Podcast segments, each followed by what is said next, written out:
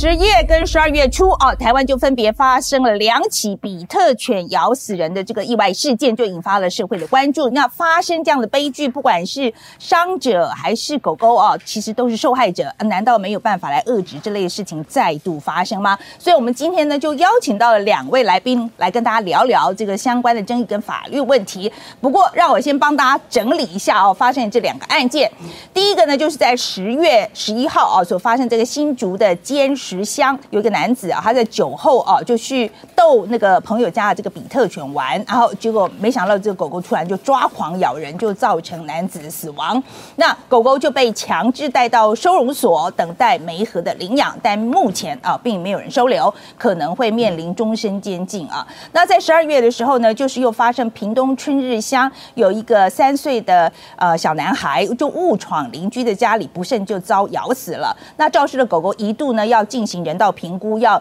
面临安乐死这个命运。那是经过网友的请命。目前呢，这个县府决定要规划梅河的领养，不过他最后命运到底会是怎么样呢？哎，其实大家现在都没有人知道啊。那所以今天我们特别先邀到这一位是台湾动研会的副执行长陈玉敏，来，玉敏跟大家打个招呼。嗯，观众朋友大家好。好，来玉敏，来，我们先谈一谈哈，就说我们台湾一年会发生多少次类似这样的案件？好，呃，我这样说，就是说，根据如果呃有通报农委会或者是有被记录的案件，大概是高达两万件。那这两万件很多哎。呃，它它的两万件的件数不是只是在呃家犬，就是包括当当然包括流浪犬。那如果说有宠物呃攻击人的事件，家犬攻击人有被记录了，大概是八十四件啊，八十九件，二零一九年的数据。所以呃，应该这样。说就是说，呃，我们整个台，我们这一次看屏东比特犬的这个事件，我们觉得有一个很重要没有被整个社会大众呃注意到的事情是说，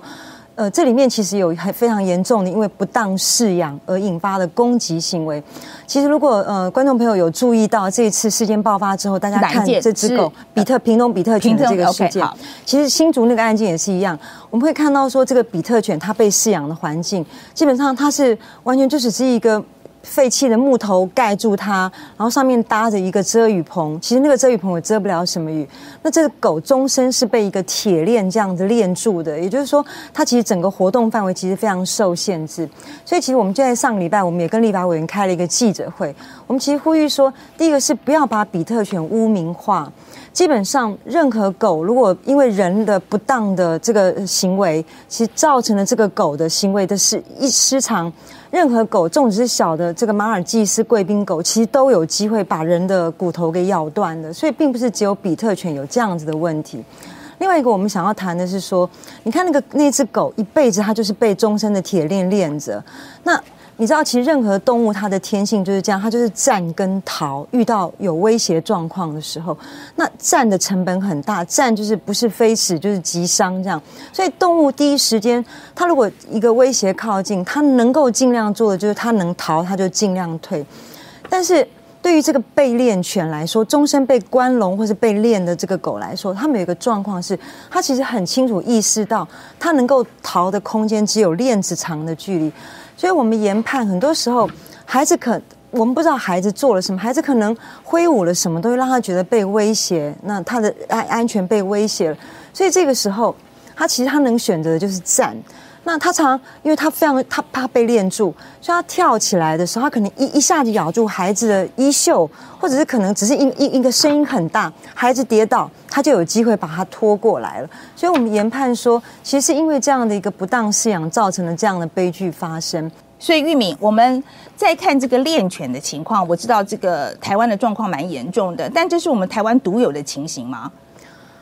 呃，其实不是。那也因为这样，其实，在全世界各国就催生了非常多对于这个问题重视的这个法令。我就先以美国来说，美国的疾病预防控制中心就是 CDC 哦，管理局，他们其实在一九九四年的时候，他们就做过一份报告，就他们就发现说，在美国发生的这个呃犬只攻击人或者咬死人的事件里面。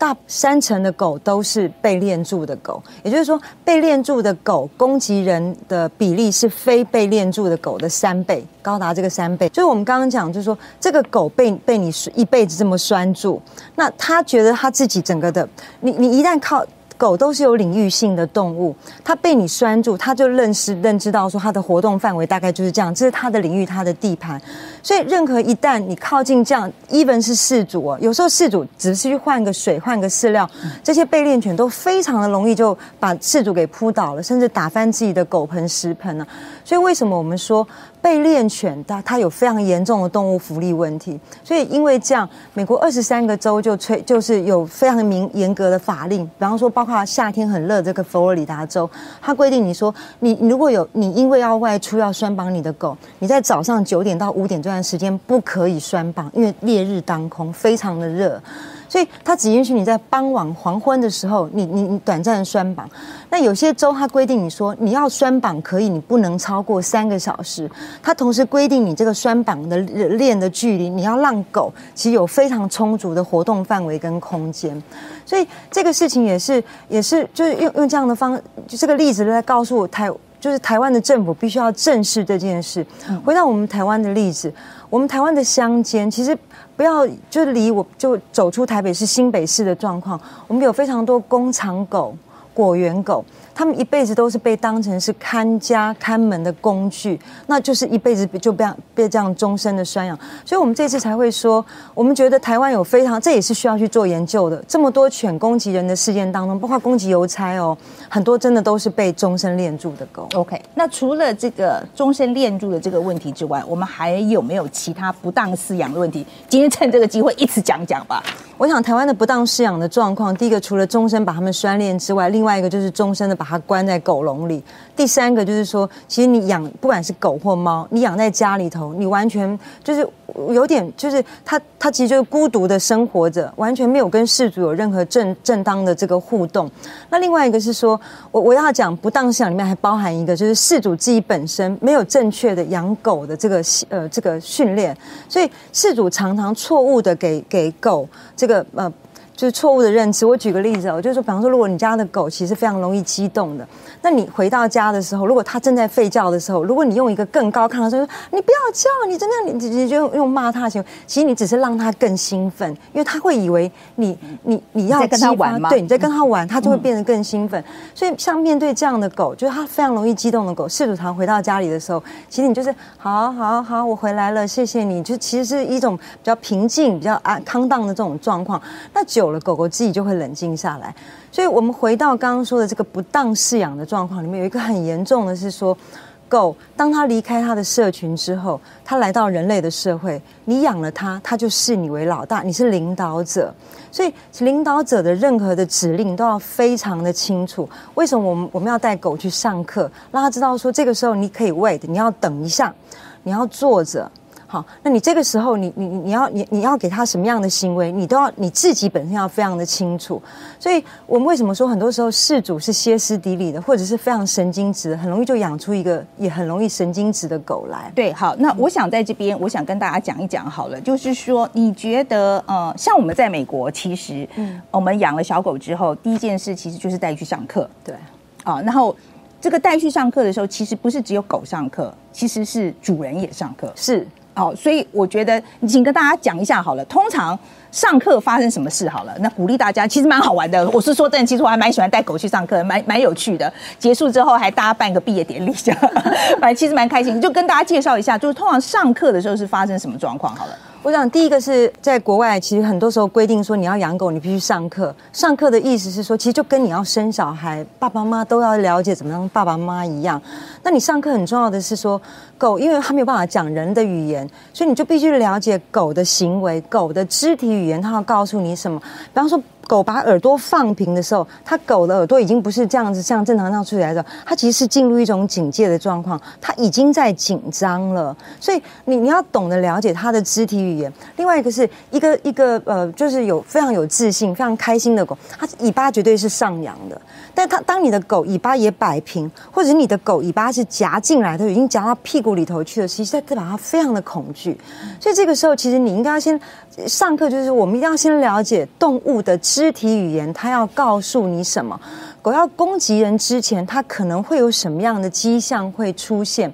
包括说，你以为你的狗。每天在那边舔舔舌头，很可爱。可是你知道，舔舌头狗不断的舔舌头的时候，代表狗很紧张，所以你就必须去了解说是什么状况造成它现在这么紧张。好，那第二个就是你除了了解动物的肢体语言之外，第二个就是说你要怎么样让狗能够听得懂你要说的话。所以一个一个事主稳定的，就是当你要告诉你的狗。坐下的时候，你绝对不是去硬压它的屁股让它坐下。这个时候狗其实会非常紧张，所以你要怎么样能够站住？你站住说好，wait，你站住，然后你同时用用牵绳的方式去告诉他说好，我现在这样子，现在其实要告诉你坐下来，稳定，不要紧张。类似像这样子，你要怎么样跟你的狗之间建立属于你们之间的共同的语言？那所以我刚刚说，对一只狗来说，它其实它接收到你的命令是什么，它自然会去做什么。那我们回到刚刚我们说的这种终身被练犬或是被关笼的这种状况，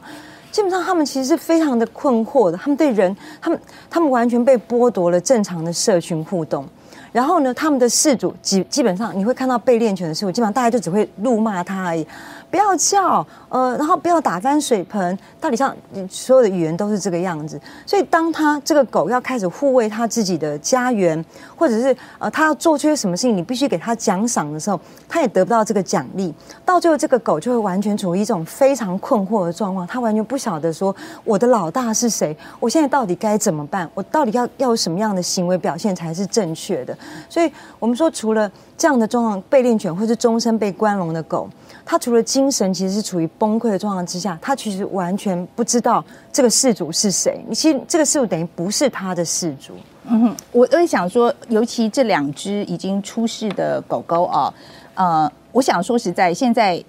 要我住在梅河领养这件事情，我觉得我相信对很多人来讲，我觉得是不可能的事情啦。说我自己养狗，那我都会觉得我不知道我有没有能力照顾这样的狗，因为它基本上就是生病了嘛，哈，right？那所以你觉得像这样子的狗，我们怎么办呢？呃，我我这样说，呃，从过去我们呃动保团体被通报的两千，就是这五年来有有被呃就民众通报，我们有两千将近两千八百个所以不当饲养的案件。那不当饲养案件，当我们去访视之之后，我们常会发现说，很多被不当饲养的狗，它其实会出现攻击的。还有一个很重要性，这狗生病了，它其实透过这种不断的吠叫，或者它它它其实可能它身体非常痛。就要痛到它，其实用咬人的方式来告诉你说我非常的不舒服。那第二个就是说，我们会让它去上课。其实基本上，刚您谈到一个很重要的是，不是只是狗上课，而是人要上课。所以我们刚刚说的那个例子是，你人怎么样开始带着这个狗，重新去建立一个建正确的。安全的人犬的这个关系，我们其实很多朋友养比特犬，温柔的不得了。那个比特犬完全没有任何攻击人的倾向，所以你看这只狗，当它被呃带出来之后，他脱离开他那个练犬，他到了收容所去，开始有人正确的跟他互动，它呈现的的状况其实是放松的，然后它是让你觉得说它是安全，它可以被抚摸。所以我们会说，这只狗，我们认为说它其实不应该就这样被安乐死，就是人类的错。不应该由动物来承担。好，其实我自己的概念一直是这样，我都觉得，因为狗它的天性本来就是要跟你做朋友的，它本来的天性就是要听从你的指挥的。所以我老实说，我觉得出事的时候，我我我觉得人要负比较大的责任啦。我呃，就是事主要负比较大的责任。今天这个狗会负发生这样的，然后也很鼓励大家真的去上上课。带你的狗狗去上课是很有趣的经验，而且还可以交很多朋友。OK，你想想看，都是他们大家一起都是养小狗嘛，其实是非常有趣的经验。今天非常谢谢谢谢谢谢。我们接下来访问的第二位来宾啊，是严红怡严律师，来，请严律师跟大家打个招呼。呃，大家好，严律师，那请跟我们讲一下，就当天发生的状况好不好？好，因为当天的发生的状况是。一个发生的一个事实，就是一个小小朋友，三岁小小男孩走进了比特犬的领域，好，所以领域是因为他被链子链住的活动范围里面，然后导致被他攻击而死亡。那对我们来讲，这个其实是一个命案的，我们讲说也是一个命案的现场。那我们的国家的司法体系对这种有人死亡的案案子本来就比较谨慎，好，所以当时的状况是小孩子送医之后，确定不治死亡之后。理论上，这只狗应该就是变成一个呃犯罪的一个一个证证，就是说不一定是犯罪工具，但是它那是一个证物，因为它咬死了小朋友。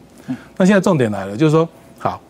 因为这只狗咬死了小朋友，那谁要负这个责责任，法律责任。那所以事主是直觉上，我觉得好像事主，因为狗对狗是他的，狗是他的嘛，对那是所以我们觉得事主应该要负这个责任，这样要对不对？是的，我们从动保法的观念嗯规定来看，动保法里面有规定一个叫很重要叫事主责任。其实我们动保法对事主责任的规定是非常的